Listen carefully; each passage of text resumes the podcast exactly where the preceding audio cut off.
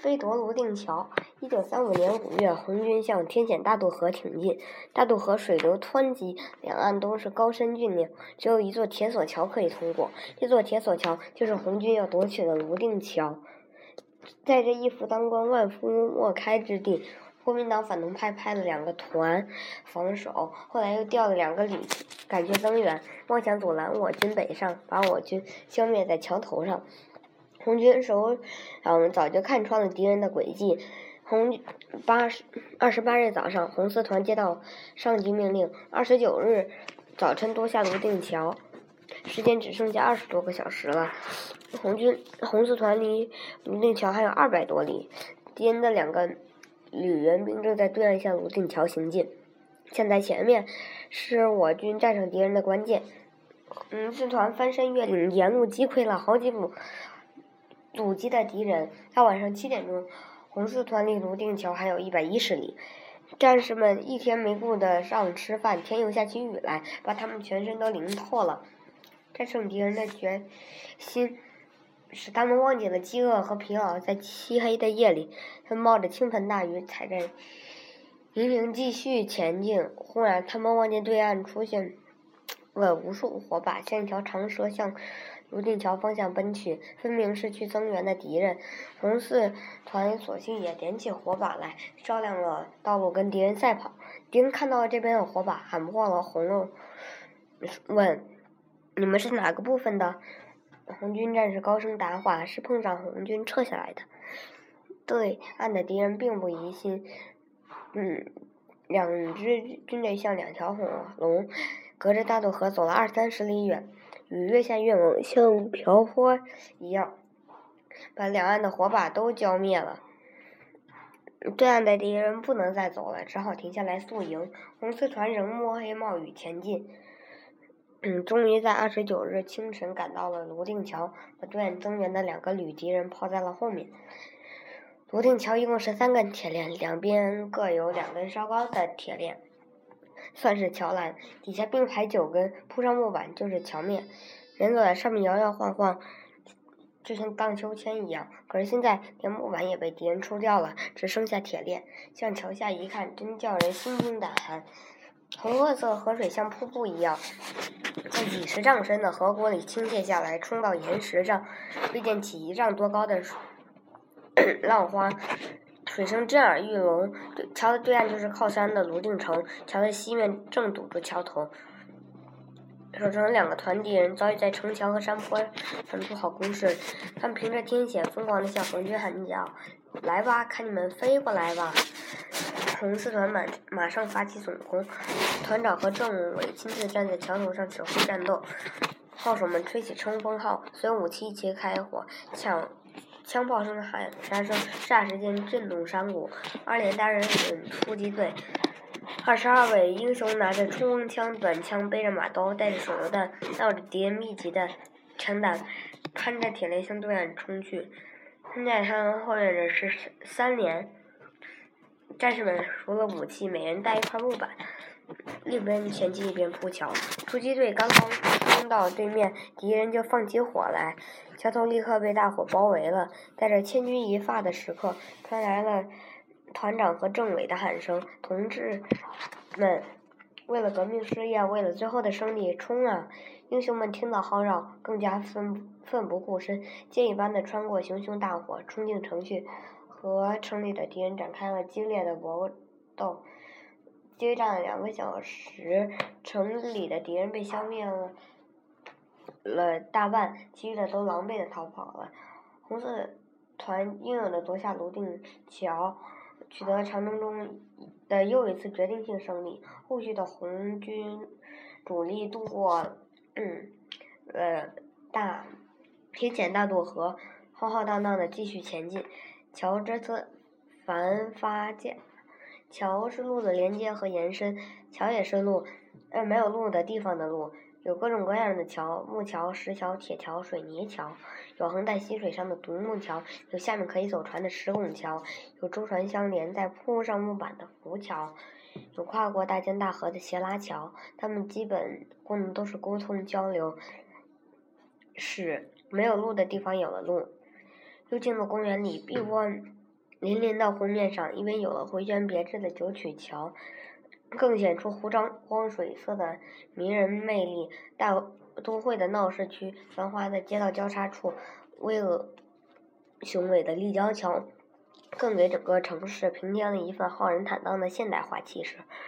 各种造型优美的桥，在给人以方便的同时，装点着乡村和城市，给人一种美的享受。世界上还有一种最值得珍视的桥，那就是以尊重、谅解、关注和信任构筑起来的无形的桥。这样的桥存在于于心灵，嗯，与心灵之间，民族与民族之间，国家与国家之间。这样的桥越多越普遍，我们这个世界就越和谐越美好。北京的桥严肃，北京桥啊千姿百态，北京的桥瑰丽多彩，金鳌玉栋望北海。十七孔桥连玉带，高粱桥龙王把水漫，金水桥皇上挂金牌。如果桥的狮子啊最奇怪，你就数啊数呀，怎么也数不过来。北京的桥呀，春风常在；北京的桥啊，又添风采。过街天桥龙出海，地站通道穿长街。三元桥蝴蝶飞天外，安贞桥明珠绕花台，立交桥修得特别快，你就数呀数呀，怎么也数不过来。桥啊桥啊，美丽的桥，桥呀桥呀，可爱的桥，给北京增添了多少欢乐，多少爱。这一座座金桥啊，都连着四海；这座座金桥啊，都通向未来。金水桥。天安门城楼前横跨金水河上七座汉白玉石桥，叫做金水桥。正中的桥最宽大，是李雕龙，正对着城楼的中门，专供皇帝使用，又叫玉露桥。天安门内跨越内金。水河上的五座并列的石桥是内金水桥。内金水桥与雄伟壮观的天安门和太和殿相映衬。外金水桥、内金水桥修建于明代，均用白石砌成，望柱和云板是汉白玉的雕刻，设计者为元代一名普通的石匠。金鳌玉洞桥，北海公园西南角有座团城，团城。建于金代的园林，嗯，团城脚下，在中海和北海的一片碧水之上，一座白色石桥凌波而过。桥西原来有座牌坊叫金鳌，桥东原来也有座牌坊叫玉洞，所以这座桥叫金鳌玉洞桥。将玉洞桥上车水马龙，桥面狭窄。解放后，有人建议拆掉团城，另建新桥，有人反对。为了，嗯，解决这个问题，周恩来总理于一九五四年夏天冒着酷暑登上团城，与大家商量，最后决定把中南海国务院的围墙向南移，使金鳌玉洞桥面向南加宽。这样不但解决了交通问题，还保留了团城古迹。而且使团城的景色越发突出。十七孔桥，十七孔桥是颐和园内最大的石桥，由十七孔卷组成，长一百五十米，飞跨于东堤和南湖岛（原名蓬莱岛）之间，嗯，状如长虹卧波。嗯，其造型间有北京卢沟桥、苏州宝带桥的特点。桥上石雕有神态各异的狮子，大小共五百四十四个。桥头两边还有石雕异兽，十分生动引人。颐和园的西堤是仿照杭州西湖苏堤修建的。初春时节，柳丝吐绿，桃花放红，一条彩色缤纷的长堤浮现在昆明湖中。堤上也有六桥，从南往北依次为。从北往南依次为界湖桥、滨风桥、又名桑竹桥、玉带桥、晋桥、链桥、柳桥。玉带桥是六桥中唯一拱券结构的石桥，拱高而薄，呈流畅挺拔的曲线，选用青白玉和汉白玉雕砌，总体洁白柔和匀称，宛如玉带，富有盛名。高梁桥。高梁桥桥址在东北京西直门偏外门外偏北半里左右，是北京西郊历史上一座名桥。因位于高梁河的东端，所以取名高梁桥，为元世祖，呃，忽必烈时所建石桥。明清之时，这里古刹林立，水清见底。每至夏季，当时都城中的王公大臣男女老少坐在两岸绿荫下，桥头酒肆、茶馆、游客营门为京师郊外一处胜景。很多北京人喜欢叫它高亮桥，因为民间流传着高亮赶水的传说。明初，刘伯温奉命修建北京城，把一切好风水、好景致全都搬到了北京，为此惹恼了掌管北京泉水的龙神。龙神为了报复刘伯温，悄悄地推着一辆水车，把全城的泉水都偷走了。刘伯温发觉后，立即派手下一个名叫高亮的山东大汉去追赶。高亮催马扬鞭，一口气追到京西，终于赶上了龙神。高亮请龙神给点水喝，龙神说什么也不给。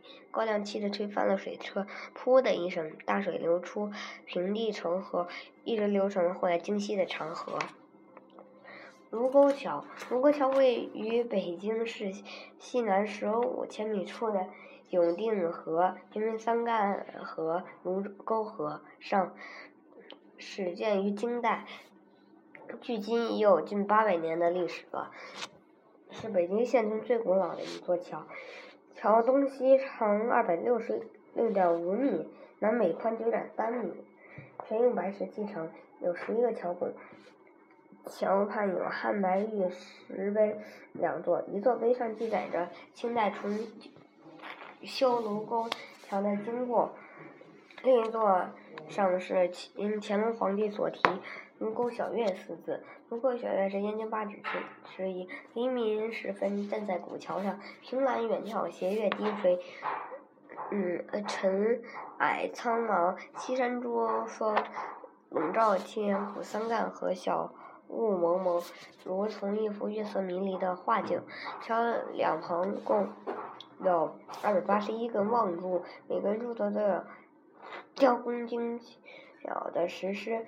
神态各异，大小不等，不容易数得清，所以民间所以说，如果桥上的石狮子数不清。嗯，据有关部门统计，卢沟桥的狮子共五百零一只，柱头石狮或巨弱，或稀细，或张牙舞爪，或回眸顾盼，尤其是许多顽皮的小狮子，更更是不守规矩。嗯，有的爬在雄狮背上，有的偎在母狮膝下，姿态生动，具有极高的艺术价值。长的西头还有一对站立的石像，雕刻也都很生动。一九三七年七月七日，卢沟桥畔响起了第一一响抗日炮声，抗日民族解放战争在这里揭开了序幕。现在原平城。县城伫立桥头，而桥上战火的痕迹早已随着日寇的战败而消失了。看桥人，在北京远郊区有一个山村，村口有座四十米长的铁桥，京承铁路就从这里经过。桥下清亮亮的河水打着旋儿，哗啦啦流淌。嗯，京城，嗯，据说桥西有座残破的炮楼。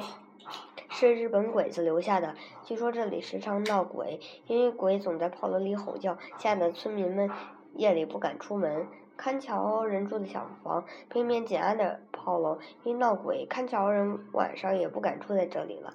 天长日久，小房子四周长满野草。风一吹，沙沙作响，更让人毛骨悚然。早先看桥的两个人凶得要命，说铁路有规定，不许村民穿越铁路桥，可村民进城种地不走这儿，就得下河趟水，因此关系闹得很僵。小房子的玻璃变成了娃娃们的袭袭击的对象。这下那两个人可找了理儿，说啥也不看桥了。后来铁路公路段派来刘长喜，人称老刘头，来看桥。老刘头个儿不高，挺瘦，花白的头发剃得短短的，笑眯眯的走马上任了。听说他巡守大桥，一个顶俩，还要住在这儿，村民们心惊奇极了。老刘头不信鬼神，他把烟熏火燎、脏的黑锅底子的小房子打扫干净，找块铁板当玻璃，买来煤油煤油灯，贴上两张画，铺盖卷一潘，安家落户了。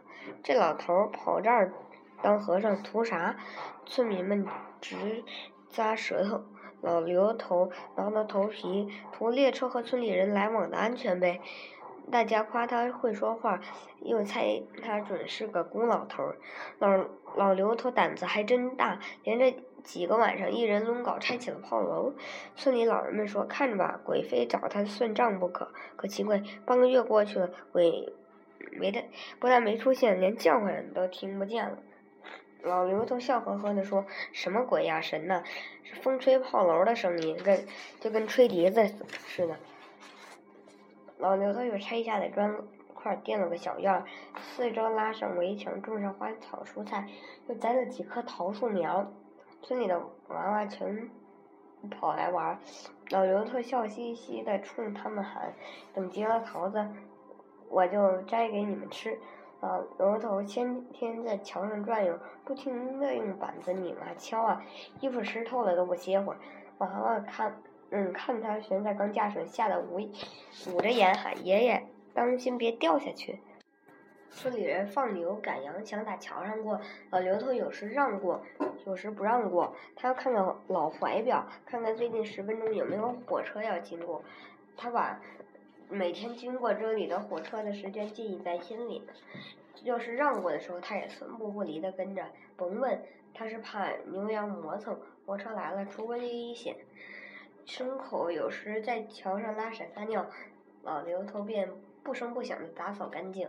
娃娃们过铁道，老刘头更是细心防护。张家媳妇带娃子过桥，娃子淘气，把脑袋磕了个一寸长的口子，鲜血直流。老刘头赶紧送他上医院。可是老虎又打瞌睡的时候，有一天早晨，嗯，清晨，老刘头刚起来。往桥上一看，村北李家俩拉俩小子用车拉着一个柜子从桥上经过。他一看表，一辆客车马上就要经过。老刘头三步并两步跑到桥上，飞身上去把他们推进避车台。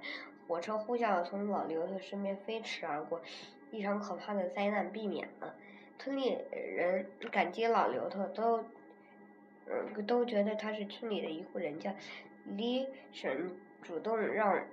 他让俩儿子给他挑水，电工大顺帮他安了电灯，几位大婶儿还还张罗替他寻老伴儿，嘿，真是乱弹琴。